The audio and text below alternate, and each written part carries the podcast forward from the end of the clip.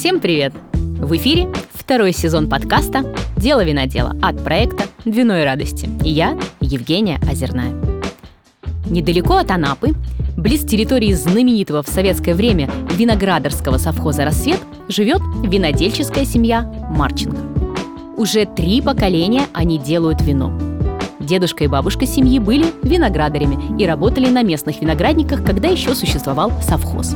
Их сын, Василий Марченко, в школьные годы решил, что станет виноделом и ни разу в жизни не свернул со своего пути. Его дочери, Екатерина и Дарья, буквально выросли на виноградниках, которые в 90-е отец забрал земельным паем, выходя из совхоза. Сегодня уже дети Дарьи и Екатерины играют на этих виноградниках. А растет на них – Кроме всего прочего, самая старая лоза сорта красностоп-золотовский из всех, которые сейчас используются в производстве на Кубани. Эту лозу посадил еще дедушка семьи Марченко в далеком 1972 году. Старые лозы ценятся виноделами всего мира за уникальные качества и вкус вин, которые из них получаются. И Марченко по праву гордятся своим наследием.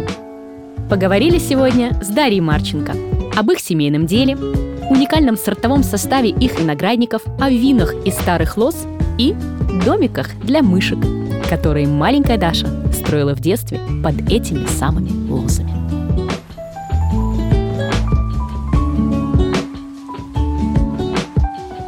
Ну что же, а у нас а, продолжается второй сезон нашего подкаста «Дело винодела».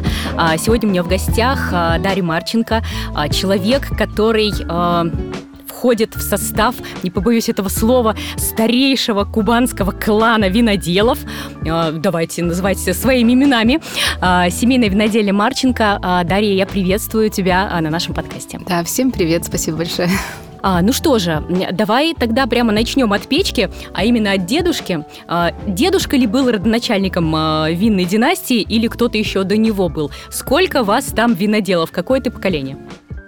Какое поколение сейчас посчитаем, я буду рассказывать. Дело в том, что что было до дедушки, до бабушки, непонятно там, потому что были э, крестьяне, кулаки, казаки, кого-то раскулачили. В общем, революция, война всех потрепала, и, честно сказать, э, не совсем понятно, что было совсем до того, как. Но вот бабушка с дедушкой, э, Александр Васильевич и Дина Петровна Марченко, это папины родители, папа это Василий Марченко, собственно, да, винодел, у нас все начинается с, с образования, с каких-то образовательных учреждений.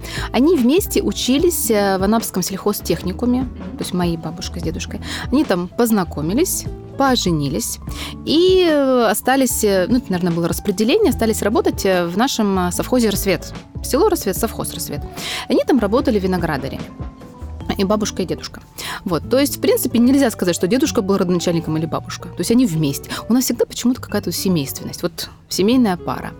А папа мой, он младший сын, сестра у него старшая есть, наша тетя Марина, а, еще в школе решил, что он будет заниматься именно виноградом он будет виноградарем. То есть он на поле, мы называем поле. Почему-то виноградник, э, когда заходит речь о официальных документах, а так мы на поле. Вот для нас mm-hmm. поле это виноградник. Вот, вот, так, вот такая терминология. Вот. И он еще в школе решил, что... Не решил, он знал, что он это будет делать. Ну, я тут всегда говорю, вы много знаете людей, которые еще со школы вот э, сами знают, чем они будут заниматься. То есть выбор был сделан, ну, вот тогда еще. И он рос на винограднике, рос на поле. Вот эти все фильмы, которые показывают э, советские, как там все едут, там с песнями и так далее, он в этой среде рос. Вот эти вот бабушки, тетушки, кумовья, крестные все. То есть он в этой вот компании рос. И, видимо, как-то это на него повлияло.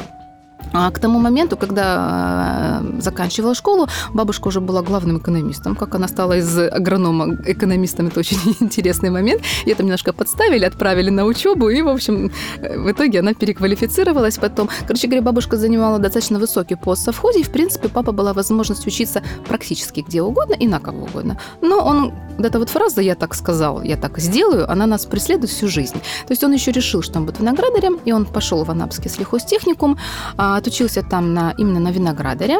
Потом была армия, а, он и трактористом работал в нашем же совхозе «Рассвет», и потом агрономом-бригадиром, а, успел посадить свои виноградники, пока еще был совхоз, совхоз «Рассвет», и потом в 91 году он а, выделился со своей землей, и дальше все пошло-поехало. Но если, я говорю, бабушка с дедушкой еще в сельхозтехникуме познакомились, так и мои родители еще в школе познакомились, они были одноклассниками, то есть они начали встречаться еще в старших классах, и с тех пор маме надо было заподозрить еще в школе, к чему все клонится, возможно, принять тоже какое-то свое решение, но, видимо, она не поняла, к чему это все может привести. Вот. И вот еще мои родители вместе в школе. То есть бабушка с дедушкой с техникума, родители мои вместе. И вот, ну, получается, давайте считать. Бабушка, дедушка первый виноградари, папа второй, мы с сестрой третий. Кем будут мои дети, я не знаю. Но пока что вот на третьем поколении все. Но они тоже растут в поле. Они буквально растут в поле, да, у них так и есть. я провела там свое детство, вот эти всякие игры. Ну, то есть взрослые работают, меня девать некуда, меня берут с собой. И вот этот вот 5-6-летний ребенок, э, вот они идут, бригада, люди рабочие по винограднику, и я за ними. Вот я рассказываю эту историю, это мне одно из самых лучших воспоминаний детства. А как бы похота, вот эти вот комья земли, я из них строила домики для мышек. Я так вот их собирала, собирала, у меня там были комнатки, я там какие-то травиночки собирала. Потом раз они ушли до следующего я дальше следующий дом. И вот если так потом было посмотреть, у меня в рядах вот эти вот такие вот мышиные города. Хрущевки, да, мышиные были. Ну вот это вот, это было вот мои воспоминания, и я в этом росла. Да, я выбрала потом себе другую специальность, но вот это вот расти на винограднике, видимо, я сейчас уже делаю вывод, это много значит. И наши дети точно так же. Мы приезжаем по своим делам, вот мы их пришли, выпустили, сказали, сюда ходишь, сюда не ходишь, сюда, если попал, кричишь очень громко, сюда не очень громко. Вот, и они у меня там сами с собой разбираются. Тем более уже всех сотовые есть. Если что не так, я всегда рассчитываю, что они мне позвонят. Вот. И они вот что-то там сами делают. Возможно, когда им станет много лет, они потом расскажут, что они строили, где они лазили. Я, наверное, ужаснусь этому. Ну вот сейчас они, да, растут в том числе виноградники. А, ты говоришь, что выбрал другую специальность, а, то есть а, анапский а, техникум тебя обошел каким-то образом. Это я его обошла. Тут, ну, да, тут как тут надо понимать время. Время, когда мы росли. Да? Это были 90-е годы, это были начало самых 2000-х. Это было... А, мое детство пришлось на самые неспокойные годы нашей страны, современной истории. Да? Войну, конечно, брать не будем, но вот 90-е годы. Поэтому решать, кем ты будешь, э, приходилось немножко по-другому, чем сейчас э, решают ребята, которые идут учиться на виноделов. Да? А, это было 2000 год, 2001, э, мне надо было определяться с профессией. А родители мои уже на тот момент давно занимались виноградарством, виноделием, частным хозяйством, но законодательной базы, как сейчас, не было. То есть, ну, будем говорить своим языком, будущее малого виноделия было на тот момент очень туманно. Папа в то время еще активно участвовал в каких-то общественных разных организациях, ассоциациях. Даже было дело в Москву ездил, в Краснодаре как-то. Ну, то есть он еще, видимо, питал какие-то надежды по молодости, что что-то произойдет. И он даже вспоминал несколько раз, знаете, такие воспоминания ветеранов, что разговаривал он с э, всевозможными там государственными мужами, с чиновниками, а вот это было бы хорошо, а вот это когда будет. И вот его рассказ, что какой-то там по должности сказал, ну, Василий, ну ты же сам понимаешь, ну ничего вам не светит, ну успокойся. Ну вот занимаешься ты своим делом, там, с мотыгой копаешься и делаешь. Что ты нам тут мешаешь своими делами заниматься? И я так уже понимаю, что пару раз получив такие вот ответы, ну, видимо, человек не сильно политически активный. Вот, и мы продолжили заниматься своими делами. То есть о легализации, о вот этом вот, о лицензировании даже речи не шло. То есть тогда были лицензии как для заводов, то есть это было ну, просто нереально ни для кого. Вот. И связывать свою историю с виноделием в 16 лет, когда ты понимаешь, что частным ты это легально заниматься не сможешь, идти работать на винзавод, а винзаводы в то время были синонимом чего-то не очень хорошего, даже если так мягко сказать. Поэтому я не видела себя именно там, а хотелось чего-то вылететь, чего-то достичь. Но при этом я не мне не было каких-то предпочтений, кем я хочу быть. И за меня тут очень хорошо помогла моя семья. Я была отличницей, там, с золотой медалью.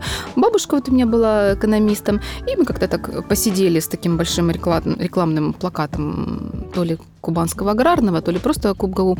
И вот решили, что я буду экономистом. Ну, решили, ну, я и отучилась. Я потом училась, там, работала и так далее. Но вот эти вот моменты выросшего ребенка, выросшего на поле, то есть я всегда была с родителями, там, чем могла, помогала, советом и так далее. И потом, когда стало возможно уже получить лицензию, вот это вся история, про которую мы часто говорим. Это звучит очень пафосно, но так и было. Папа нас всех собрал, у меня уже дети были, там супруг, все дела. Вот он нас всех собрал и говорит, дети мои. Вот это прям, если папа начинает разговор со слов «дети мои», значит, сейчас что-то будет решаться. И говорит, вот, смотрите, можно получать лицензию, будем или не будем. Но если будем, значит, получать ее будете вы, и делать все это будете вы. Я хочу, вот я уже всю, как бы, ну не всю жизнь прожила, много лет, жизнь, как бы, много лет прожил, я хочу выращивать виноград и делать вино. А вот это вот все остальное не умею, не хочу, не буду. Поэтому, если получаем, то вы работаете вы и вообще все вместе. То есть вам нужно будет вернуться. Для меня это было принятие решения, потому что я в то время жила в Краснодаре. Я сейчас там живу большую часть времени. Я работала в большой компании на такой прям должности с IT связано и так далее. И это было прям принять решение. Сестра юристом работала в тоже в очень большой компании, и нам нужно было возвращаться. Сестра вернулась сразу со своим мужем. А я фигура тут, фигура там. Полгода там, полгода здесь. Вот. И действительно, вот нам пришлось принимать э, такие вот моменты. То есть, и, кстати, вот наше полученное образование, не связанное с виноделием, очень помогли. Ну, во-первых, у нас мама фармацевт, это химик, это ну, мега полезно на винодельне, на винодельне иметь своего химика, да? А, точно, конечно. Да. Э, сестра Екатерина, Катя, она юрист. То есть получение лицензии это, это просто вот целиком и полностью, ну ладно, на 80%, это ее заслуга. То есть она все это нам делала, все эти документы, чтение законодательства и так далее. Вот. И мое экономическое образование плюс э, мой такой взгляд на технику, IT, то есть компьютеры, я их ласково называю, не боюсь. То есть все, что связано с ЕГАИС и прочим, для меня это легко, приятно, я кайфую от этого. Вот. И это все очень помогло. Ну и потом, хочешь не хочешь, ты все равно понимаешь, как растет виноград, как делается вино. То есть, ну, я в этом выросла. Но мне хотелось немножко знаний упорядочить. Э, Катя, по-моему, второе высшее получила по виноделию. Честно скажу, закончила, нет, не помню, там с декретами история у нее надо будет спросить, кстати, закончила она или нет. Вот. Я прошла курс повышения квалификации, немножечко систематизировала свои знания. И вот э, у меня даже теперь документ имеется, что я вроде как винодел. На самом деле на винодельне делаю все, кроме вина. Ну вот. Зато образование вроде как почти получено. В общем, у нас такая вот э, серебряешка, такой вот салат из э, профессий, опытов разных. Это очень полезно. И, и каждый, главное, пригодился. То есть все как-то оказались э, ровно на своем месте в нужный, в нужный момент. Ну, когда спокойно, каждый занимается чем-то своим, и к чему душа лежит. А когда какой-то аврал происходит, ну, то есть вот значит, все туда стекаются и решают существующую проблему. То есть, но опять же, все включены во все процессы, мы постоянно друг другу все рассказываем. Даже папа, как бы он не хотел знать тонкости эгоистам или мои проблемы с паспортами виноградных насаждений, или как там марки надо получать, мы садимся там ужинать, обедать, мы всегда кушаем все вместе. То есть это вот все приемы пищи, которые есть, это собирается всегда вся семья.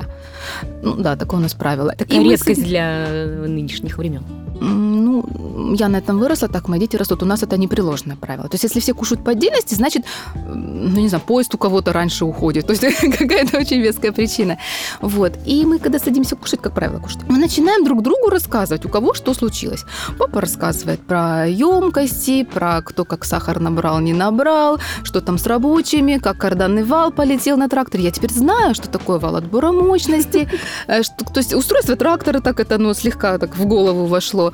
Катя там про договоры рассказывает, кто какие там редиски нехорошие, там с документами у нас там случились какие-то истории. Мама про бухгалтерию, там я про свои эгоисты и так далее. Дети там пищат, что у них там тройки, четверки там или еще что-нибудь. То есть все все знают. То есть скрыться никуда невозможно. Так что э, каждый занимается своим, но все про все знают. Слушай, ну, э, бытует такое мнение среди обывателей, что э, 90-е годы, э, они, ну, во-первых, первое, э, до 90-х годов, что в Советском Союзе не было никакого виноделия, э, и все, что там делалось, это было э, кисляк, шмурдяк и прочий сляк, и не было технологий, и люди не понимали, чего делают, и, в общем, было как-то все не очень хорошо. А второе, э, бытует мнение, что а в 90-е вообще все это загнулось, э, лозы повырубались э, до 90-х в сухой закон, да, и в 90-е совсем прямо все от бесхозяйственности и заглохло. Но удивительным образом ваш опыт говорит о том, что если человек продолжал этим заниматься, то ничего не умерло и не заглохло, и все было вполне себе живым и до сих пор живет. Скажи, пожалуйста, как так получилось, и действительно ли вот все эти обывательские классические наши представления о российском виноделии, они имеют под собой какую-то почву. Ну, здесь вот такой длинный да, вопрос, это опять повествование да, вот на практически всей жизни. Я бы сейчас, наверное, сказала такую фразу «все дело вкуса». И виноделие до 90-х и в 90-х – это всегда вопрос вкуса. А, оно было, было виноградарство и до 85 -го года, было виноделие, но большие претензии, да, вот этот кисляк, все невкусное, неинтересное, сладкое шампанское, кислое вино, жуткая пластиковая пробка, я до сих пор помню, у меня одни из самых страшных воспоминаний, это полная комната, квадратные коробки 3 на 3, какие-то стеклянные бутылки и пластиковой пробкой заткнуты, как вот уксус такой закрывали, mm-hmm. это, это, это было вино, это ужас. Сейчас такое кто-то увидит, с ума сойдет. Да, такое было, и это было невкусно. Но раз это делали, значит, кто-то это пил. Может, конечно, у людей выбора другого не было. Но я думаю, как? А, было и что-то супер-супер классное на мировом уровне, идеальное, но в малых количествах, которое а, поставлялось и употреблялось там, где это ценили. А на таком вот массовом уровне широкого потребления, слово ширпотреб – это широкое потребление, это производилось по-другому. Были другие требования, и по-другому это делалось. Сейчас вот мы смотрим с высоты уже опыта прожитого, с высоты времени, да, это было очень плохо. Но, понимаете, это было – а, ну, кто-то это нас... пил ведь? Кто-то это пил, кто-то... И опять же, вот знаете, я сейчас вспоминаю, вот моя бабушка там, одна в проруби стирала, у другой там воды не было, там туалет на улице. Я когда в школу ходила, у нас тротуара не было, не было домашнего телефона. Сейчас опять не домашнего телефона, но по другой причине. И все равно то время остается самым хорошим. Да, оно было так. И вот когда начинают говорить, что это фу, это все было плохо, да, сейчас мы это использовать не будем. И на веретене я сейчас э, не тку, не приду и сама вручную себе одежду не создаю. Но это наша история, так было, это люди это пили, и у всех огромное количество хороших воспоминаний сохранилось. Ну, ну вот так вот. В 90-е годы все реально развалилось. Даже то, что было, нравится нам оно сейчас или не нравится, то, что было, это действительно развалилось. И частенько такой вопрос звучит, а как вы там пережили вырубку лос, там сухой закон? Ну да, пострадали Анапский район, конечно, там, но хуже всего пережили 90-е годы. 85 еще более-менее. Я вот рассказываю эту историю о том, что у нас было очень неравнодушное а, руководство, по крайней мере, в нашем совхозе. Мы основное и самое классное удалось сохранить. Вот. Но, опять же, Анапский район не сильно мучили по сравнению с другими регионами страны. А вот больше всего пропало именно в 90-е от бесхозяйственности. И заводы, и лозы, а виноградник э, это как? Если за ним не смотреть, он э, дичает, умирает и превращается в просто в какие-то страшные заросли, просто не поддающиеся восстановлению. И вот то, что у нас наш виноградник был всегда с нами, это как? Ну, это свое, это родное. Нам было непросто. Нам не только от непогоды приходилось его защищать, всякие истории были. Вот, но были такие мелкие, такие упертые. Встал какой-то вот такой мужчина, который сказал, я так решил, я так и буду. Мы защищали свою собственность, мы защищали, охраняли свои виноградники, мы поменяли свой вкус, что касается вина. Я же говорю, вопрос – это дело вкуса, да? Мы знали, мы были на уровне широкого потребления, но потом, когда увидели, какое бывает другое, все, обратного пути нет. То есть ты раз сразу щелк, все перевернулось. И потихоньку-потихоньку мы, ну, папа, да, научился, и мы уже росли на другом вине. То есть, э, ну, вот наш опыт – это получить вкус взрастить этот вкус, общаться, развиваться и обязательно сохранять, э, охранять то, что ты имеешь. Потом, ну, короче, это называется словом хозяйственность. Если ты хороший хозяин, то у тебя это будет в идеальном состоянии, возможным для данного времени. Но опять же возьмем Масхак. С чего все началось? С хозяйственности. Наведем порядок и сделаем хорошо. И хороший вкус. Все, на хозяйственности, на вкусе прекрасное получилось э, предприятие, буквально воспряло из пепла, да, как феникс такой.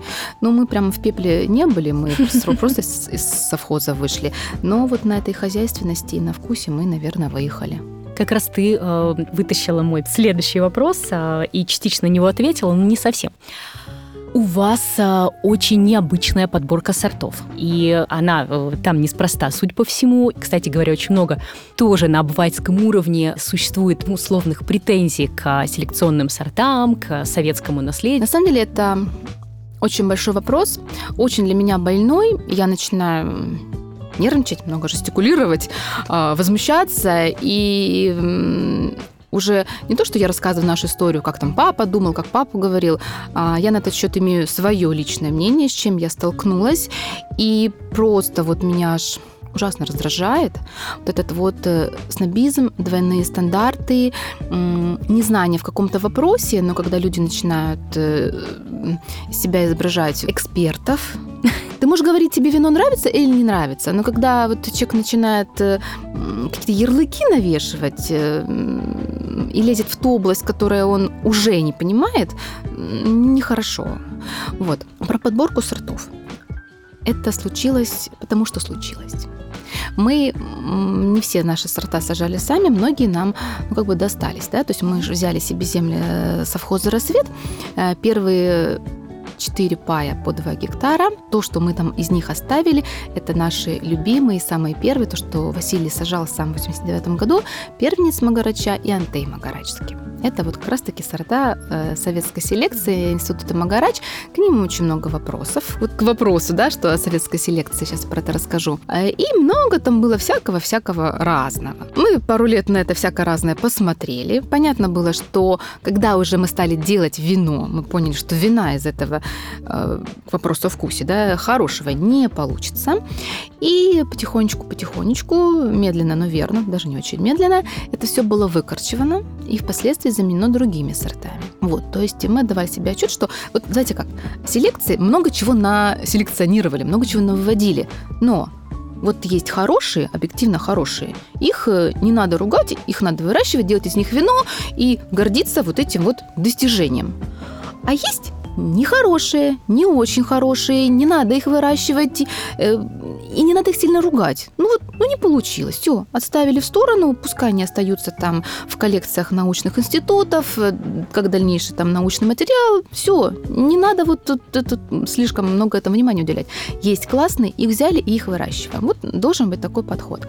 А потом мы что-то брали в аренду, выкупали, и вот так к нам попали самые старые и наши лозы.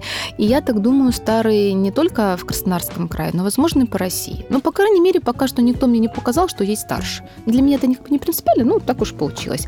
Так у нас оказались Мцванер, Кацетели, 83 или 78 даже год посадки, старый Красностоп, вообще 72 года посадки, вот. Ну, да, Анты в 89-м был посажен. А дальше мы что-то сажали сами.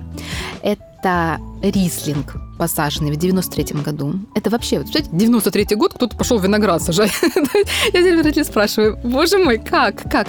Ну вот, э, был, это были зеленая прививка, родители делали сами. У нас был подвой, росло что-то, не помню, феркаль, по-моему.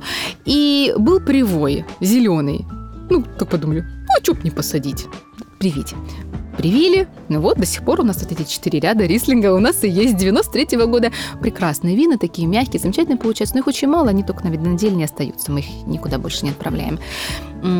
Потом в 2010 году у нас появились азосовские сорта Каберне Азос и Рубин Азос. Вот это, знаете, э, такой момент. По правилам, по правилам, э, сорт винограда должен сажаться очень осмысленно. Так должно быть. То есть там должна быть научная точка зрения, там должен быть маркетинг, ну и какая-то еще винодельческая чуйка. То есть а, надо сделать анализ почвы. Надо посмотреть кучу коэффициентов, там количество солнечных дней, температур, там, ну, вот это все, все, все, все, все. Ты смотришь, что все, сумма коэффициентика какая-то получилась, смотришь табличку, а плюс там широта, долгота, где ты находишься, и тебе говорят, ты должен сажать пино-нуар и шардоне, и все. Я говорю, ну я не хочу пино-нуар шардоне, я хочу что-нибудь другое. А те говорят, а вот иначе другого вина хорошего у тебя не будет, сажай вот то, что по табличке положено. Ну так весьма ограничивает полет фантазии. Кстати, очень часто критикуют российских виноделов, что сажают все, что хочется. С другой стороны, ну, все-таки мы не Франция, мы Россия. Мы такая, ох, широка страна моя родная, душа наша такая. Опять же, у нас 8 гектар всего лишь. Мы маленькое семейное хозяйство. Ну, почему бы не позволить себе вот э, э, как хочется, как попросила душа, и пускай нам говорят, что это не научно. У нас ни одного сорта научно не посаженное. И, в общем, пришел нам человек и сказал, зуб даю, классный сорт, сажайте, вот прям отлично будет. Папа этого человека уважал. И говорит, а давай. И посадили мы каберне Азос корнесобственной форме. Кто знает, тот поймет. А у нас у нас был подкаст, у нас был подкаст про то, что да, почему у нас такие гибриды. Кстати, Мы- часто ко мне приезжают туристы и спрашивают, а что за проблема-то с саженцем? Это же растение взял и, так сказать, размножил. Ага, да, да. А да, не тут-то было. Не- не- так. да, мы Так, же и корни поражения филоксеры, поэтому корни собственные как бы нельзя, а это выводили специально, чтобы было можно. И мы живой пример того, что можно. Так, не ест этот гадина вас? Скажем так, тут проблема не в том, что он не ест, а проблема в том, что а, она кусает, и растения культурные, европейцы, они не успевают зарастать, и растение гибнет. А почему американцы живут? Что оно кусает, но не успевают быстренько ранки залечить, и все хорошо. Вот в чем проблема. То есть она кусает, но это не наносит вреда растению. Так вот, это доказательство того, что наши ученые смогли сделать. И он растет. Тьфу-тьфу, чтобы все у него было хорошо. Э, В том же году посадили рубинозос. Э, Ну, правда, уже привитые были. А, и красностоп мы са- посадили. А красностоп знали, он хороший, классный, это мы уже так сажали совершенно осознанно. И в тринадцатом году, опять же, пришли нам добрые люди и сказали, слушайте, а вот тут вот э, крупное хозяйство рядом сажали из хорошего питомника Каберне Савиньон и Мерло. Остались небольшие остатки. Хотите? Да у нас земля была готовая, все было. Мы такие, ну давайте посадим, чё б не посадить. И в тринадцатом году мы таким образом посадили Каберне Савиньон Мерло. И в тринадцатом же году у нас появился наш Гичи Заматаш. Такой вот прям необычный сорт, который э, даже не скажешь, что мало у кого есть. Вроде еще у одного хозяйства он недавно только появился. Редкость редкая. Он классный, ну то есть 13 год. Такое название прямо Да, романтическое. я вот как Какой-то раз, замок м, чешский представляется. Это венгерский сорт, гечи заматаж, да. Ну и потом то, что сейчас мы уже сажаем, это мы просто расширяем посадки того, что есть, потому что нам мы видим, что у нас эти вина получаются, они востребованные, ну и старые виноградники все-таки ничто не вечно под луной, надо перезакладывать. Но в планах у нас есть еще несколько сортов. Мы пока что, вот тут, кстати, мы пытаемся соблюсти научный подход, мы выбираем. Но научность заключается в том, что мы сначала делаем это вино с покупного винограда, смотрим, что получается, что нет, а потом уже будем сажать либо не сажать. Ну, то есть таблички мы все равно не смотрим. Кстати, многие так делают. Э, Это правда, ну, может быть, даже, кстати, такой подход, э, ну, именно в российском виноделии более оправдан. Да и вообще, в принципе, более оправдан. Мы э, чем хорошо, да, с одной стороны, ругают российских виноделов, что вот там сажаете все подряд, там смотрите, а с другой стороны, как понять-то э, про землю? Вот мы э, с Рэм Макчуриным был у нас подкаст, и он говорит, что мы знаем наш теруар там, ну, процентов на 10. Мы вообще не понимаем, э, что может э, наша земля. И поэтому, когда приехали французские консультанты, ну, откуда они э, возьмут э, тут, не знаю, красностоп золотовский или там еще какие-то вещи. Ну, не знают, они рассказывают о том, о чем они знают.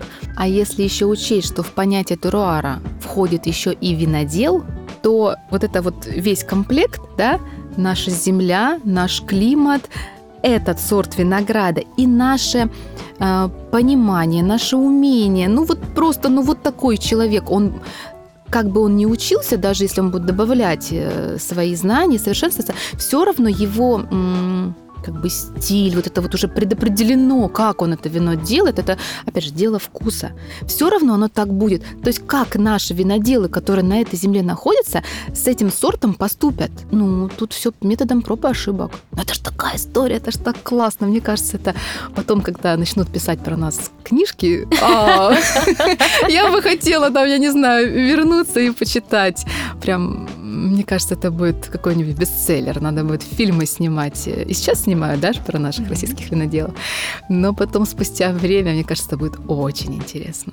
Мы с тобой много говорим о вкусе, а, и в связи с этим вопрос. Вот такие необычные сорта. А все э, нынешние, как это, ныне живущие сомелье российские воспитаны на европейцах. И весь наш вкус, условно, да, то, чему учат винные школы, чему учат разные там э, заведения и так далее, он основан на ну, неком классическом э, вине нового, старого света, э, разного такого мирового. А нашему вину не учат, как бы, да, и наши сорта тоже не очень понятно, с чем сравнивать. То есть, да, условно, если я прихожу в ресторан и заказываю шардоне, я примерно понимаю, что я там, что я получу, или там свиньон блан, и какие нотки у меня будут, что. А вот я заказываю не знаю что. Ну еще ладно, сейчас Красностоп, Золотовский еще более-менее уже примерно все понимают, что там будет, он классно смотрится в разных блендах, там уже как-то он узнаваемый, да. Но вот остальные, мне там э, э, антей, не знаю, там цитронный магарача, что там человек получит, он не понимает. Как э, понять, что вот э, это получилось вкусно, условно, да, то есть вот тот самый вкус, да, оно как-то соответствует. И э, как это вообще э, нужно людям продавать? По поводу того, что э, сомелье воспитанные винные школы, их воспитывают на винах старого нового света, они не знают, какие должны быть наши вина. Да, такое, такая штука есть. И, например, это очень хорошо объясняет, почему наши вина очень редко побеждают на конкурсах и так далее. Мы даже перестали их уже отправлять делать. Потому что даже когда ко мне вот приезжают там, преподаватели винной школы, она пробует, говорит, да, классно, все здорово, но непонятно. И она мне сама советует, не отправляйте на конкурс. За те отведенные 15-20 секунд человек, воспитанный на другом вине, не зная, не видя вас, он просто не успеет понять, что вы здесь хотели сделать, что вы хотели предложить.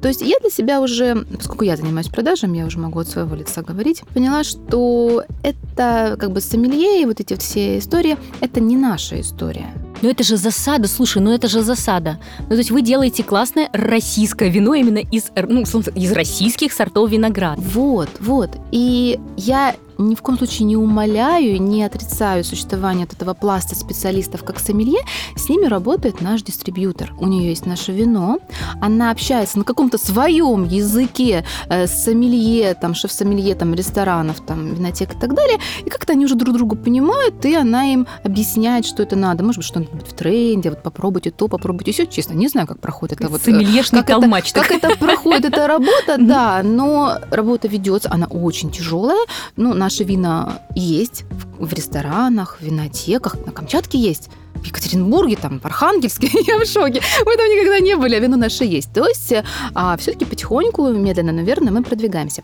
А у нас другое понятие, как мы себя определяем, находим, и кто продвигает наше вино. Это люди. Они не воспитаны на винах старого нового света в большинстве своем. Они не учились в винных школах. И тут есть такой вот вопрос, как мне понять, что мне надо почувствовать от цитронного гарача? Есть два слова, они очень похожие. Нравится? Не нравится. Все. Если вам вкусно, если вам радостно, значит, это хорошее вино. Пейте его и дальше, ну, там, если по деньгам подходит, да. Если вам по каким-то причинам не нравится, не пейте, пробуйте другое. Все. И дальше. Кто наши вина продвигает? Винные гиды винные блогеры, винные гиды. Они наоборот, они не сомели, ну, как бы, они, у них, скорее всего, есть какое-нибудь образование, да, такое вот из винных школ, а, но они им реально этим людям интересно. Они докапываются до мельчайших подробностей нашей жизни, нашего производства, нашего понимания. Они пробуют, у них у самих глаза горят, они находят людей, люди к ним приезжают, они едут по винодельням, они пробуют, они пишут посты, они рекомендуют, что-то разыгрывают и так далее. И вот эта вся движуха, она именно продвигает российское виноделие. И там встречаются люди, которым интересно, потом раз, один попробовал, о, российское вино, это классно, пойду своим друзьям расскажу. И постепенно-постепенно такая болезнь болезнь, так расползается, расползается, и вот этих вот понимающих людей становится больше. А очень многие э, говорят о том, что очень тяжело, российские виноделы говорят о том, что очень тяжело найти э, правильного дистрибьютора, э, э, как бы продвиженцев, продвигателей, двигателей нашего, нашего вина. В связи с этим вопрос, есть, кстати, другая точка зрения, что никто, кроме винодела, и не может правильно и грамотно продать свое собственное вино. Да? Нужно ли виноделу, э, да, вот ты говоришь, что у вас дистрибьютор, э, причем хороший дистрибьютор, э, понимающий. А нужно ли виноделу самому все время, э, ну, виноделу в широком смысле слова, да, и представителю винодельни, условно говоря, не обязательно, что да, сам, э, сам папа там стоял на винных ярмарках. Нужно ли это вообще светиться, да, кроме того, что вот просто некоторые сидят со своим вином, да, и ждут, когда к ним кто-то там, Вот это приедет. вообще тупиковый путь, и туда ничего не, не даст. А, Какой нет тупиковый? По поводу дистрибьюторов. Это надо с ним работать, дистрибьютор. У нас, кстати, их два. Надо работать, не надо, или надо самим. А, это как с сортами какие выращивать. Нам нужно пробовать и смотреть, что получается. То, что работает, оно останется. То, что не работает, оно отомрет. Потому что я вот сейчас сразу так задумалась, и я не скажу, как правило, опять же, у каждого свой путь. Какое вино, сколько у тебя его, как ты его делаешь. Это, то есть э, э, это все непросто. Работать напрямую э, со всеми там винотеками, ресторанами и так далее, но это невозможно. Во-первых, ты всех не знаешь, тебя не знают. Ты просто, ну как, можно, конечно, открыть э, карту и сказать рестораны и попытаться в каждое написать, но это ничего с этим не даст. Да? Все-таки дистрибьютор, он уже знает, куда идти, там свои какие-то ключики, рычаги использует. А, и даже просто с каждым напрямую работать очень тяжело. Это надо действительно иметь э, штат бухгалтерии. Ну, как бы для маленьких хозяйств, таких как мы, это не нужно, нереально, то есть как-то инородно будет все это выглядеть. Тут у людей начинается другая критика, что когда мы работаем через дистрибьютора, это, конечно же, влияет на цену. Вот-вот об этом сейчас но, хотел спросить. Ну, ребят, ну давайте смотреть правде в глаза. Вот я сижу, хутор, рассвет, Анапский район, да, чтобы мое вино оказалось, например, в Екатеринбурге, сама я, ну, не могу этого сделать. То есть, да, вчера мне написали из ресторана Улан-Удэ, мы хотим ваши вина продавать, пришлите попробовать. Такая, опеньки, классно. То есть, какие-то люди ответственные в Улан-Удэ нашли на просторах интернета, что есть мы, ну, видимо, они, в принципе, интересуются и захотели попробовать. Это редкость редкая. А может, где-то и пробовали, кстати. Ну, да, то есть, они вот что-то узнали, то есть, вот э, проявили такой интерес. Но это редчайшее исключение из правил. А, просто брать во все рестораны писать это сложно, это не, непродуктивно. А, ты просто замучаешься отправлять все свободники. Но смотрите, у меня есть классное вино, молодой цвань, свежий ветер. Его было 600 бутылок. Оно быстренько закончилось. Его у нас на винодельне продавалось оно, и разобрали по винотекам. 600 бутылок. Если я буду его кому-то отправлять, просто возьмите бутылочку попробовать, оно у меня закончится раньше, чем я начну его продавать. То есть этот вариант тоже не подходит. Поэтому вот эта вот наценка дистрибьютора, с одной стороны, э, конечных потребителей, она раздражает. За что? А на самом деле, ну, если честно посмотреть, есть за что. Потому что это человек или компания, который берет на себя вот эту вот эм, коммуницирующую, продвигающую функцию. Но без этого никак. Иначе вы просто не узнаете, что мы есть. Ну вот, не знаю, какой-нибудь там город. Ну, то же самое Улан-Удэ, да? Ну, как иначе винотека в Улан-Удэ вот вдруг узнает и найдет? Опять же, как поставки осуществлять? Да? Дистрибьютор, он как-то уже компонует и отправляет больший объем сразу из разных да, производителей. И это получается более выгодно, чем я отправлю там два ящика в эту винотеку. То есть он куда-то доедет, там замерзнет и половина разобьется. То есть это сложности. То есть, да, это добавляет цену, но без этого все-таки не обойтись. С крупными можно работать напрямую особенно самыми близлежащими. А сидеть и ждать, что к тебе кто-то придет, а, это абсолютно глупо. Это неправильно, потому что виноделов, маленьких виноделин, да и больших, у нас не так много, но э, тем не менее какая-то уже конкуренция присутствует, и надо о себе рассказывать, надо говорить, и это вообще какое-то подозрение, что это какой-то мутный производитель, который сидит и ждет, что к нему все придут. Но у меня возникли бы вопросы. Реклама двигателя прогресса, но она, к сожалению, запрещена. Да, вот это тоже, кстати, интересный вопрос, как винодельни выкручиваются, да, в отсутствие возможности э, напрямую рекламироваться. Как раз здесь, наверное, приходят на вот эти вот э, и винные какие-то э, сообщества, какие-то дегустации, которые Широким проводят. массам очень тяжело донести. Вот я сейчас расскажу такую печальную историю. Она почему печальная? И могу, ты так улыбаешься, что невозможно от тебя печальную историю сейчас А она и комичная, и печальная одновременно. Мой супруг работает э, в крупных компаниях IT, связанных со связью. И там э, очень продвинутые, очень умные, максимально современные ребята работают. Кто-то уже из границы, кто-то вернулся, кто-то по-разному. Ну, то есть это максимально современные люди с критическим мышлением. И как-то, ну, он не скрывает, что у него жена вином занимается. Ну, такая достаточно пикантная подробность, как правило, вызывает интересы. Можно в чатиках пообсуждать. Э, так вот, э, от этих людей он показывает мне переписку, мне хочется плакать о том, что они говорят, да российское, это все... Не буду говорить, что что это все самое лучшее слово порошковое, что да, я вот пойду за 200 рублей там Португалию какую-нибудь куплю, да, это все такое. И потом плавно переходит разговор на то, что а вот если соду насыпать будет, я говорю, что? Какая сода? То есть это э, люди, с высшим образованием, самая такая вот э, научно-производственная такая вот элита. Что же говорить о, о более таких вот э, простых вот людях? То есть надо нести в массу и рассказывать, что вино, оно нормально, что оно вкусное, что оно российское или не российское. А люди настолько, большая часть людей, дремучи в этом вопросе. И вот даже реклама должна идти нормальности продукта э, именно в широкие массы. Потому что любители, интересующиеся, они и так уже все знают, знают, они находят наши телеграм-каналы, как-то там подписываются, звонят, спрашивают. А вот огромный пласт людей, которые не просто не знают, они в такие языческие мифы верят. Даже такие люди, от которых ты этого не ожидаешь. Просто. Ну, как так можно? Ну, какая сода, вино? Ну, что? Ну, я... Ну, Семен Семенович, я тебя такого не ожидал. Вот эта история очень грустная. Я не ожидала от этих людей такого.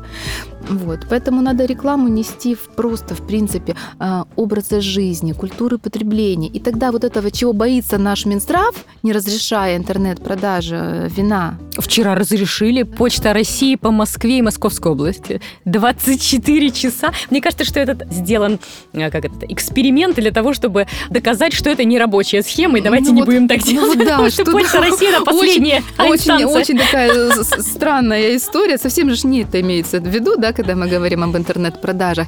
Так вот, они же говорят о том, что это же вредно для здоровья, это же будет э, мешать нашей глобальной задаче увеличения продолжительности жизни. Ну, в общем, такие вот высокие темы. Народ, не интернет-продажи мешают, а бездумное, неправильное отношение к алкоголю. Да, люди, которые пьют э, там боярышник или травятся чем-нибудь там нехорошим, это мы до них еще доберемся. Но есть огромное количество людей, которые не знают, как выбирать. Они ищут просто самое дешевое вино, не зная, как его пить. А лучше рассказать им, как как выбрать, как, э, допустим, те же самые акции скидки работают, с чем сочетать.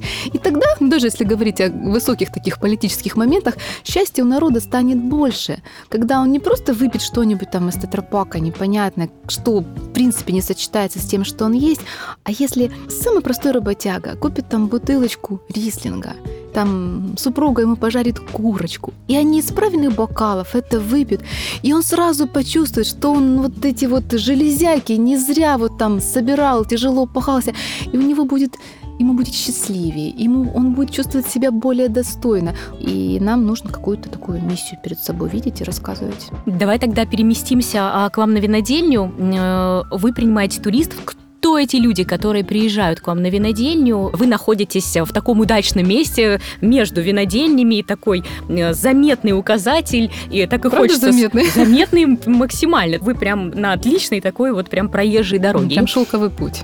Да, и хочется свернуть. Вот, сворачивают. Кто эти люди, которые заезжают? Самые разные люди. Как правило, вот видят те, кто ищут. Мы как земляничка, как грибочек. Для тех, кто умеет искать, кто видит, знает, какой там листик поднять, да, где пошерудить и так далее. То есть тот, кто ищет, тот находит. И либо про нас уже почитали, то есть они уже немножко подготовлены, э, либо они удивляются, ух ты, ничего себе, вы такие маленькие. Говорят, да, мы маленькие люди приезжают, они немножко сначала смущаются. Вот трактор стоит перед воротами, там опрыскиватель. И вообще все это похоже на частный дом, и надо как-то позвонить. Видимо, они так и сначала немножко вот, а, переживают. Вообще туда ли они попали, но все-таки мы указатели сделали, люди понимают, что туда, куда надо. Звонят, потом открываем ворота, и они Вот это ничего себе, а как классно. И первый вопрос, а можно посмотреть? Ну, мы говорим, извините, на что посмотреть, нужно записаться заранее. А можно продегустировать? Говорю, ну вот смотрите, две-три бутылки открыты есть, их попробовать можно. Но полномасштабная дегустация это тоже по предварительной броне. А дальше начинается просто разговор. И вот людям интересно. Каждый спрашивает все, что ему хочется. Кого-то интересует э, высота э, штамба на винограднике. Кого-то интересует, как мы бухгалтерские отчеты сдаем. Кого-то интересует, как бы, как мы до этого докатились. Вино-то интересует кого-нибудь? Вы знаете, вино, конечно, интересует. На винодельню приехали. Но все-таки около винных вопросов гораздо больше. А мы, видимо, представляем собой не меньшую интересность, чем, собственно, вино, потому что вино-то люди пробовали, а вот э, таких вот маленьких... Маленьких дел не трогали. Да, не все. Ну да, у меня такое было, я даже проводила обучение для одной крупной компании, ко мне кависты подошли, а можно мы с вами сфотографируемся, мы первый раз живого винодела видим. Говорю, ну, можно, конечно, но я вообще даже не винодел. То есть даже как бы профессионалы это не щупали, да, а тут что же говорить о просто обычных э, об, обывателях, да, вот в этом смысле. В общем, люди очень удивляются, им очень интересно, и они, знаете, мне такое ощущение, может быть, я слишком много о себе думаю, они как будто во что-то такое погрузились и нашли какое-то такое интересненькое местечко и вот в какую-то такую свою коллекцию добавили. Потому что, как правило, люди потом возвращаются, если они в наши края приезжают, они рассказывают, присылают друзей. И самое прикольное, они потом присылают э, на WhatsApp фотографии а мы пили у вас, вот мы, точнее, мы были у вас, вот мы сейчас пьем, вот вам фотка, как у нас стол накрыт. Слушайте, ну это так приятно. А у нас номер телефона прям на, на этикетках на всех написан, там WhatsApp, Telegram. Они просто присылают, как у них стол накрыт с нашим вином. И так, ой, спасибо вам большое, так здорово. Слушайте, ну это, ну это классно. То есть, короче говоря, вино это здорово, тоже очень интересно, там вопросы по охранению, там что-то еще. Но вот людям интересно, как это все устроено. Очень интересно э, срабатывают, срабатывают контрасты. Когда побывали, допустим, на красивейшей Левкаде, на красивейшем Гагадзоре, там скалистый берег у нас рядом, вкуснейшая винотерия, но не то, что такие небольшие, там уже такая семейная атмосфера преобладает, да, а кто после Кубань вино к нам возвращается, что то Маня? так у тех вообще у них, а, у них шок, что они посмотрели вот такое производство, буквально космическое, да, ну то же самое скалистый берег, допустим, да, и тут они попали вот в такое вот в ремесленное виноделие. Им очень приятно. Короче говоря, как правило, людям интересно, приятно, потом вкусно, и все это выражается а, в некую дружбу и благодарность. Вот как-то так.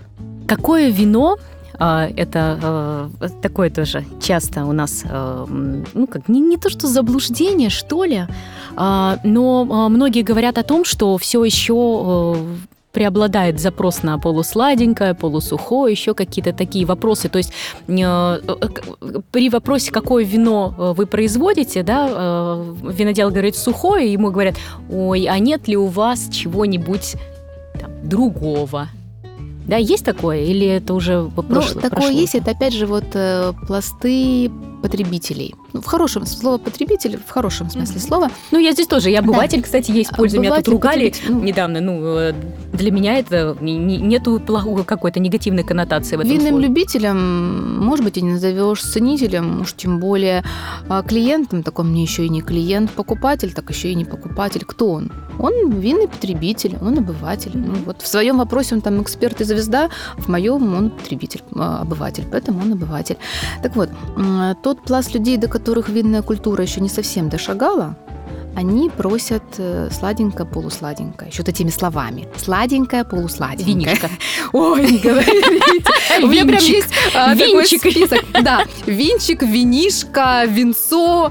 А, вот это вот прям... Мне хочется уже так на воротах повесить. Знаете, как бывает, там не курить, с мороженым не входить, там на самокатах не заезжать. Такие-то слова не произносить. Ну, это уже смешно, мы уже привыкли. Но на радио такая штука есть, вот у ведущих э, висит такая э, табличка, да, вот нельзя произносить там мат, э, брань, а. еще что-то, и прям зачеркнутые слова, там, не говори, знаете, это то. И то же самое здесь тоже Ну, да, ну, наверное, потому что мы-то еще толерантны, но вот если они на Василия нарвутся, эти люди, то они получат такую прям внушительную, внушительное внушение о том, что «А у вас есть венцо?» У нас венца нет. Как же нам сказали, мы сюда ехали. У нас вино. Ой, да, простите, простите. Ну, обычно вот так вот. А папа такой еще строгий взгляд. И даже, в общем, человек на всю жизнь запоминает, что венца здесь нет здесь вино. Так что оба таким вот жестом. Немножко с таким вот, э, может быть, полугрузинским э, оттенком. Так вот, сладенько-полусладенько просят те, а те, кто наш указатель видят, все-таки они больше за сухим. Да, есть люди, которые действительно, ну, они не могут пить сухое вино, и опять же, они так еще приезжают, знаете, так вот скромно, так немножко так голову к плечику, вот что-нибудь есть полусухое? Или там Изабелла, допустим, просят. Ну так извините, мы вот тут такие нехорошие, мы вот... Я говорю, знаете что, не стесняйтесь, это ваш вкус. И если вам сейчас начнут рассказывать, что вы не правы, это неправильно. Если вам так нравится, значит, ищите только качественный, ищите натуральный. Не может быть дешевого сладкого вина, не может быть дешевого полусладкого, потому что там другие технологии, там э, другая укупорка. Там все настолько по-другому, там гораздо больше заморочек, и это вино будет стоить э, дороже на самом деле. Или, если оно дешево, опять же, сахар – это способ замаскировать недостатки вина.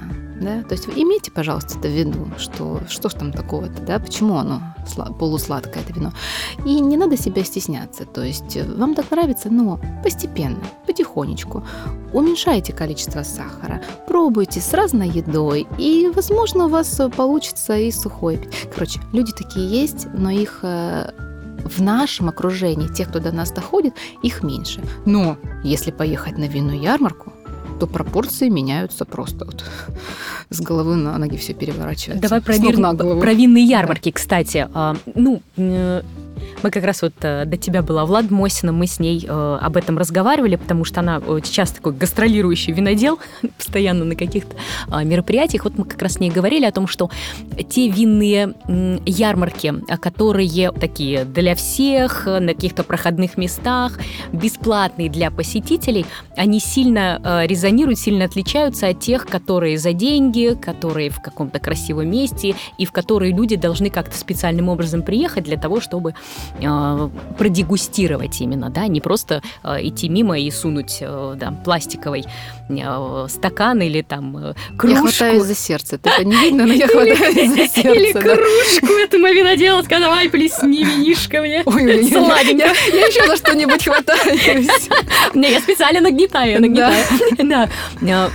Расскажи, пожалуйста, вот эта практика сейчас вот этих винных ярмарок, э, широкоформатных, вот так скажем, она действительно способствует продвижению российского вина? Если говорить, опять же, об эм, масштабном образовании широких масс, я считаю, что это хорошо. Люди узнают, что есть российское, что там есть и сухое, и не только сухое, что в это, в принципе, побуждает их побольше узнавать. Да, они приходят бесплатно выпить, э, там, купить что-нибудь, надеются, недорогое, и им не нужна моя история с каких-то там поколений. У меня почему проблемы на этих ярмарках? Я начинаю с ними разговаривать, как на дегустациях, а они меня столько долго слушать не готовы, поэтому я поняла, что это не мой формат. Вот э, это хорошо но я в них не участвую, в этих ярмарках. Ты не можешь пробиться, понимаешь? Ты через вот эти пластиковые стаканы перед тобой, да. ты не можешь пробиться и пообщаться там с виноделом, потому что у тебя вот эти зеваки, они как бы перекрывают тебе доступ. Тот человек, который действительно интересуется и хочет э, поговорить с настоящим живым виноделом, который он трогает э, виноградную он мезгу, да. он и просто не попадет. То есть сами ярмарки для широкого образования хороши, но мы попробовали, мы поняли, что не наш формат. Мы тратим огромное количество дорогого вина, профита от этого никакого. Мне нужно получать обратную связь от людей, они а просто вот, они взяли, я еще наливать не закончила, они уже уходят. То есть это, тут мне это не нужно, мне это не интересно. Нет никакой финансовой выгоды, ни моральной, что для меня важнее. Это время, потому что у нас нет отдельного человека, который бы туда ездил. Поэтому ярмарки хороши, но без нас. Я пойду на специализированное мероприятие, где люди заплатили не одну тысячу рублей, чтобы туда попасть. Как, какая оптимальная цена, скажи, вот, э, ну, условно, вот, э, чтобы человек осознанно, осознанно пришел? Вот я это, думаю, говоришь, не одну тысячу рублей. Я думаю, тысячи две минимум. То есть он должен понимать, что он сейчас будет пробовать хорошее вино, и ему нужно вдумчиво как-то продегустировать и понять, что он ему нравится. Он должен настроиться, и познакомиться да, с этим. Это, ну, это как такой отсекающий барьер. То есть, а, как правило, человек пойдет не один, он возьмет с собой друга, а того еще и двоих, да, то есть им нужно будет там 6 тысяч, 6-7 тысяч за компанию отдать. То есть, ну, есть, конечно, люди обеспеченные, их много, но есть те, для кого 2000 это, в принципе, такая хорошая стоимость, да. Вот, то есть они идут туда осознанно, они готовятся, но они и требуют. То есть это мероприятие в таком случае должно проводиться качественно. Там должны быть хорошие виноделы, интересные, которых за 300 рублей бутылку в супермаркете не купишь. Э, там должен быть классный интерьер, хорошая организация, красивые классные бокалы, классные винодельни с какими-нибудь интересными рассказами, э, какая-то еще развлекуха должна быть, мастер-классы, интересные, не проходные какие-то. Ну, вот у нас сейчас в Краснодаре будет проходить эм, фестиваль винной истории, мы там будем участвовать. Вот, вот такое должно быть. А Светлана Берман проводит там фест со вкусом. Вот такие такие вот э, классные локальные штуки обязательно должны проходить. А цвет лозы винотерии летом угу, проходить. Да, шикарно, да, шикарно, шикарно мероприятие. Было, да. угу. Вот э, такие мероприятия, они классные. Они продвигают и нам дают возможность покупаться, буквально понырять, как дельфинчик, так, среди вот этого восхищения. Так человек прям, знаете, так он дрейфует к одному столику, так, с бокалом. Ой, там все прекрасно, ему там все рассказали, он попробовал. Они так, так, так, так, так э, прибились к следующему. А потом, ой, там пока занято, я пока к другому. А потом туда вернусь. Сходили за какими-то там креветочками. В общем, люди получают удовольствие. Они заплатили деньги, получают удовольствие. Потом они приходят, они покупают бутылку, две или ящик и с максимальной радостью отчаливают из этого мероприятия. А нам-то как хорошо. Конечно, руки-ноги к вечеру отваливаются, но мы настолько подпитаны этой энергией. Это такой кайф. Я гораздо готова там совершенно вот бесплатно участвовать, чтобы просто как вампирище такое вот напитываться этой энергией. Это классно. Но это и здорово, ведь такой созидательный труд, такой творческий созидательный труд, как у любого творца, нужна вот эта обратная связь, подпитка и понимание того, что ты сделал что-то. Ведь вино делал для людей. Вино это про что вообще для тебя? Меня тут недавно мучили вот этими философскими вопросами. Я долго думала на эту э, тему. Э, тоже просили к, к съемке подготовиться и дали список вопросов. Там такие вопросы. Я прям неделю думала, потому что с насколько не ответишь. Какая у вас цель? Чего вы хотите? Что для вас вино? Наша цель э, жить работать и отдыхать, и нести радость людям. То есть, э, когда мы, тяжело поработав, потом хорошо отдыхаем, но при этом есть где-то близко или далеко человек, который получает радость от того, что мы делали, я ставлю, не только я, я говорю за всю нашу семью, ставится большая жирная галка, цель достигнута, все. То есть вот кайф от того, что ты работаешь, есть результат, ты не умер в процессе, ты смог поотдыхать, и человек, он это получил. А если человек еще потом написал смс спасибо вам большое, все, все, мне больше ничего не надо. Честно скажу, не важно, сколько это вино стоило там или что-то еще. Это, это счастье культура потребления вина, вот то, о чем ты говоришь, да, то, что у нас не то чтобы прям совсем отсутствует, но, прямо скажем, ее не очень много в широких массах. Надо ли и возможно ли эту культуру прививать с детства? Я, например, э, как винный гид часто сталкиваюсь с такими вопросами, а можно ли взять ребенка на винодей? да, и мы с тобой до эфира говорили о том, что часто туристы приезжают и с собаками, там, и с детьми, и э, многие винодельни не берут ни тех, ни других. Вот этот формат, если ребенок как бы не видит правильного потребления вина у себя в семье, да, то где ему, откуда ему научиться?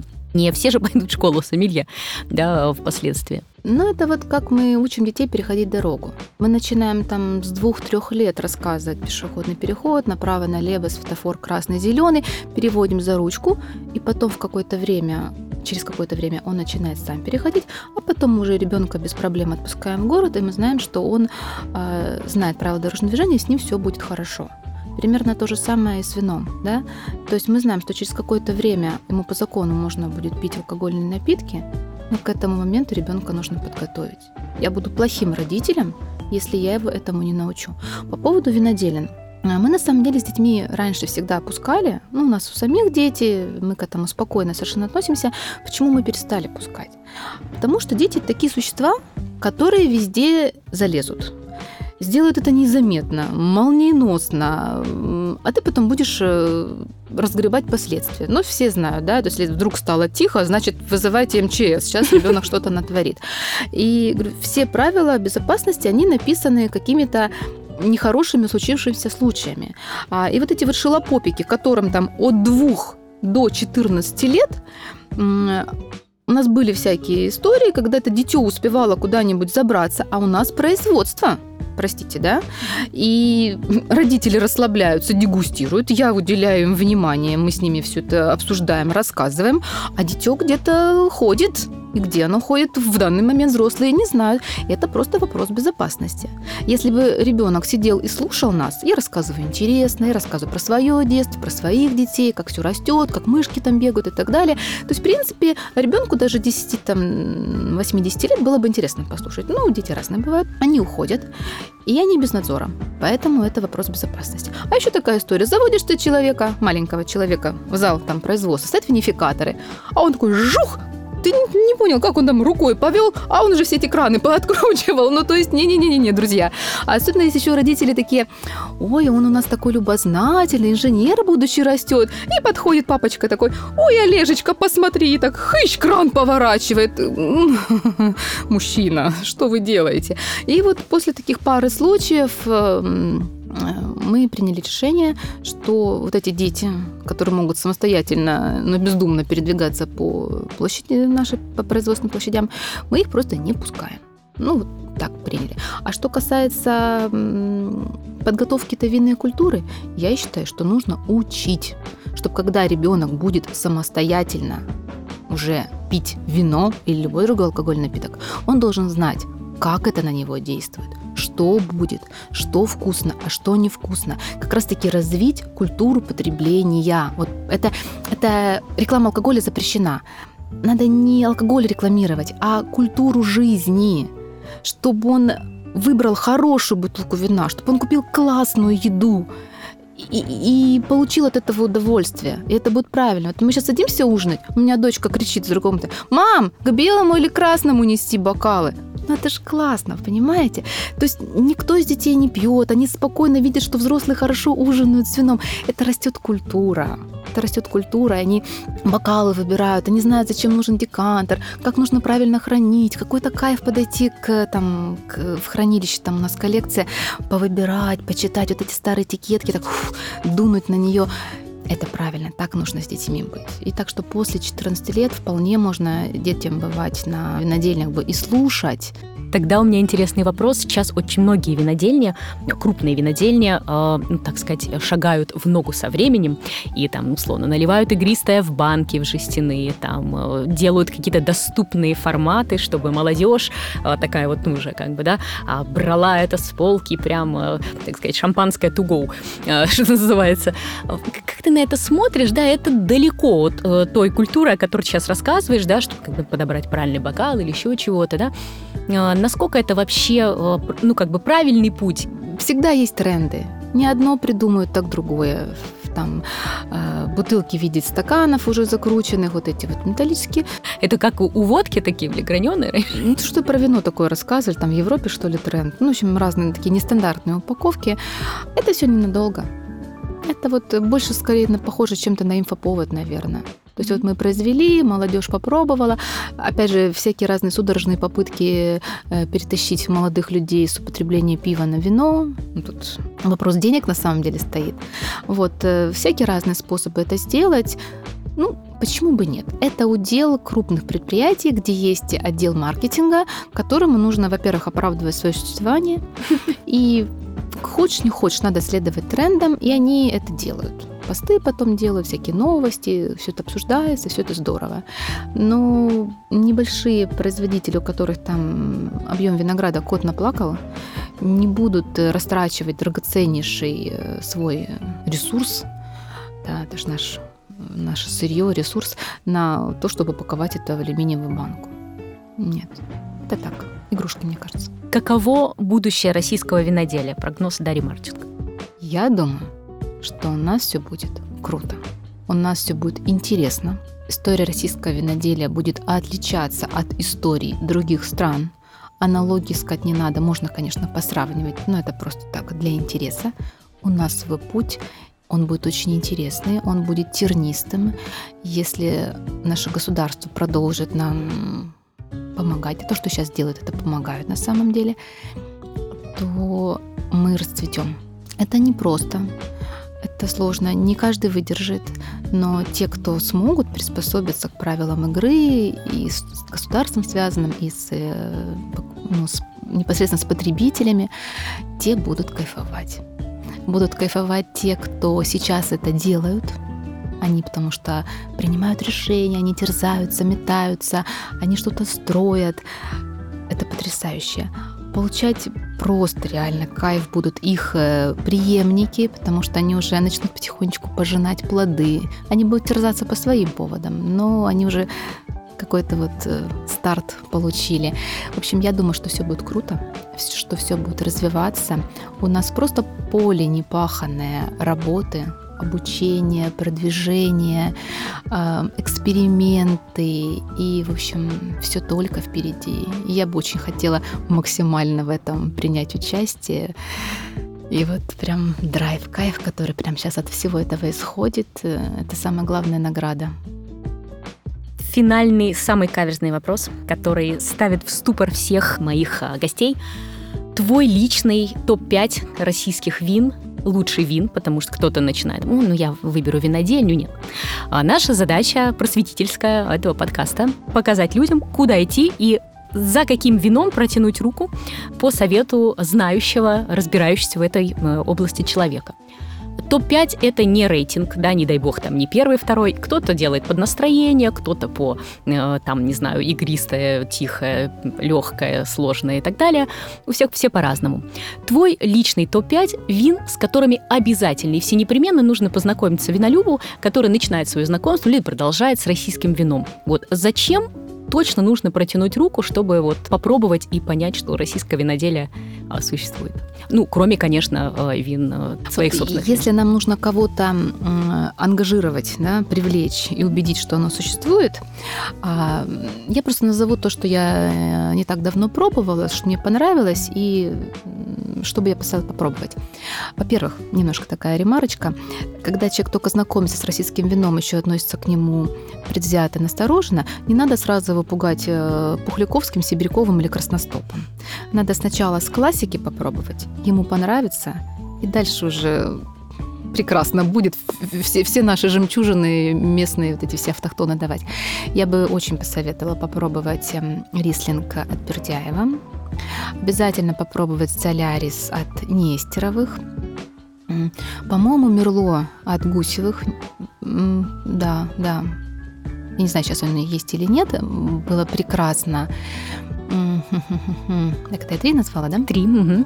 Мощные вина, если вы любите мощные вина, попробовать от Костянтина Дитоева, там Каберне Фран или Красностоп у него, что, что, что-то из таких. И да, допустим, такую вот э, бюджетную линейку, например, розе от Гайкадзора. Вот, обязательно надо попробовать. Это недорогие вина, они понятные, классные. Их э, достаточно много, по крайней мере, относительно наших объемов.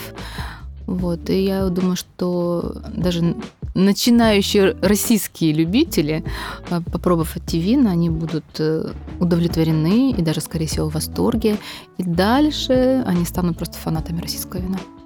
Вина от э, винодельни Марченко. Э, какой ты считаешь самым вашим пока вот, успешным или э, топовым, или таким, которое вот прям э, все непременно э, нужно попробовать? Ну, вообще наша визитная карточка топ. Это Мцвани Красностоп Золотовский. Но э, и Красностоп, еще Рубин у нас есть. Это настолько мощные, плотные вина, что э, не все такие любят. Это надо в этом отдавать себе отчет, но я всегда людям говорю, вы должны хотя бы попробовать. То есть вы приехали в нашу местность, вы должны испытать это, эту эмоцию, это чувство. Возможно, да, это не ваше вино, но попробуйте только с правильной едой. Да, потом возьмите что-нибудь полегче. Так что наша визитная карточка это Мцвани Красностоп. В последние годы это еще стал Гичи Заматаш. Вот. Эм у нас прекрасные арктстели. И вот знаете, кстати, тоже говоря о селекции российской, о гибридах, тут уже мы, наверное, за пятерку выйдем, я бы обязательно советовала пробовать вермильон рубин. Это как раз-таки азосовские сорта. и, допустим, розе. Это гибрид, который магарачский. Это антей магарачский. Во-первых, э, человек попробует и поймет, что из селекции, из гибридов, страшное слово гибрид, получаются прекрасные вина – они очень питкие, они очень гастрономичные, очень классные, и не надо их бояться. Но и сами по себе они классные. Их нужно как бы и для удовольствия, и для образовательных таких целей нужно пробовать. Кстати, когда мы говорили про селекцию, есть хорошие, есть плохие, стоит работать, не стоит работать. Но у меня, лично у меня огромная претензия, прям претензия э, к этим сортам – это название. Вот мы говорили о том, как продавать. Это ужас, это боль. Это, это просто невозможно. Вот э, я уже, наверное, где-то говорила, да, вывести сорт – это десятилетие работы. Тяжелейшая, напряженная команда ученых работает. Вот они работали, работали, это всех вот среди кучи разных вариантов выбрали. И потом назвали Каберне Азос. Да елки-палки, ну народ, ну 30 лет вы там его выводили, ну посидите еще 3 месяца, ну придумайте же что-нибудь, ну какой же Каберне Азос? Как мне его потом продавать? Вино-то классное. Ну как? Как мне написать этот Каберне Азос на этикетке? Ладно, но вообще у нас как вино, как э, сорт называется, так и вино называется. Красностоп, так красностоп, нцвани, так нцвани. Нормально, непонятно звучит и хорошо, даже гичи замоташ. Но каберне азос писать, ну это ж невозможно. Ну купят его э, два коллеги, а остальные что делать? Вот этот азос пугает. Да, это, это, жуть, это жуть. Просто написать каберне тоже нельзя. Ну, во-первых, это неправда, потому что такое каберне. Каберне тоже, каберне франк, каберне савиньон, еще каберне какой-нибудь, да, нельзя. И вот пришлось придумывать название. Ладно, то мы его придумали, но на контрэтикетке-то оно тоже осталось. Короче говоря, вот это вот модное слово нейминг наших сортов – это отдельная боль. Вот так. Но сорта классные, и пробовать их обязательно нужно, особенно когда люди приезжают в Анапу, и вот эти сорта, они растут только здесь. То есть, смотрите, их вывели в Анапе для Анапы, растут только здесь, вино из них сделают только здесь, но это же я не знаю, это как вот устрица, которая тут вот выросла. Ее надо прям вот взять и попробовать, и больше нигде не будет. Это вот эта эмоция, которую надо получить. Так что я тоже советую попробовать. Обязательно. И прям вообще финальный вопрос. Я забыла совершенно об этом вопросе, а он очень важный. А, старые лозы в чем такая вот подкаст у нас просветительский, любительский, вот, поэтому это важно. А, представителя таких прям старых не было. В чем фишка этих старых лоз? Да? Почему э, сомелье и виноделы всего мира просто э, пищат от вот этих вот вина из старой лозы? Отвечу честно. А, старые лозы дают более интересные вина. То есть, если мы, допустим, у нас есть красностоп 10-летний и красностоп 50-летний, разница есть. Есть у нас мцевани молодой, ему вот 5 лет он только вступил по доношение, и есть мцевани, которому 40 лет. Разница есть. Это более зрелые даже в молодом возрасте, более сложные, плотные и интересные вина. Но это все происходит именно за счет возраста лозы. Там снижается урожайность, там по-другому уже идет э, немножечко сокодвижение, другая концентрация э, всех вот этих вот веществ, не, не будем грузить, да, вот, которые в, в кисти накапливаются, которые, собственно, формируют вкус вина. Эта разница есть, это чувствуется но, допустим, разница между 30-летними а, и 50-летними лозами никто не почувствует, да?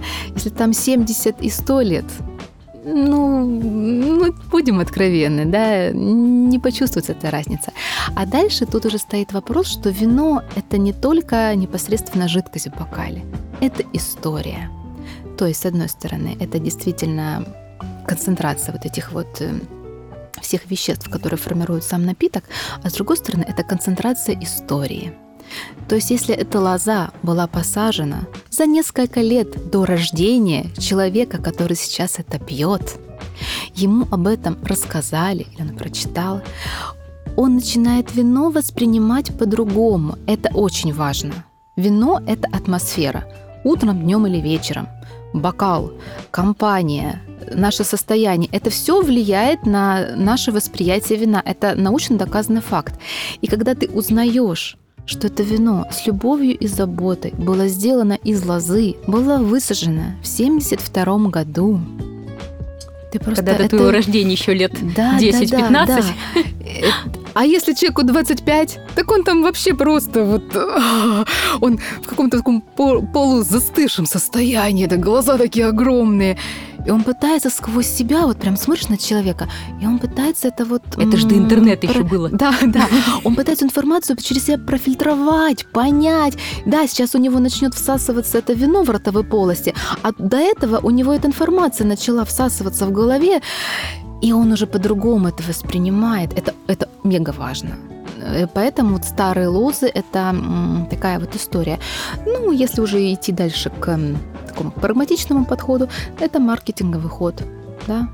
Когда ты вот это говоришь, что у тебя самые старые лозы. Это знаете как? Самый молодой винодел, самый красивый винодел, там, самый северный, самый южный, самый какой-нибудь необычный, самый старый лозы.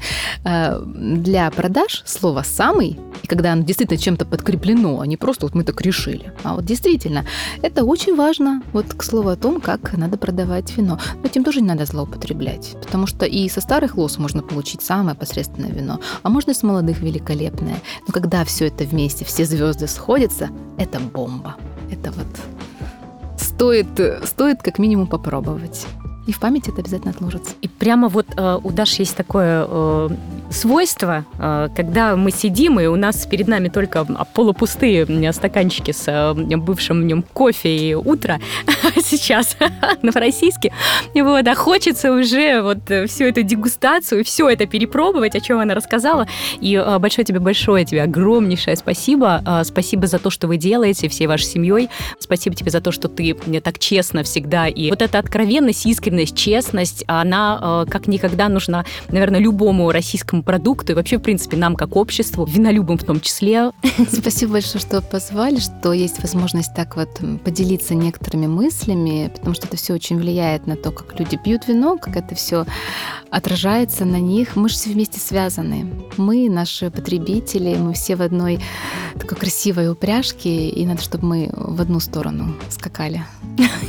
Тогда действительно, тогда будущее наше виноделие будет просто вот звенящим. И хочется скакать. Да, ну действительно так. Эй! Все будет круто. Спасибо. Спасибо большое.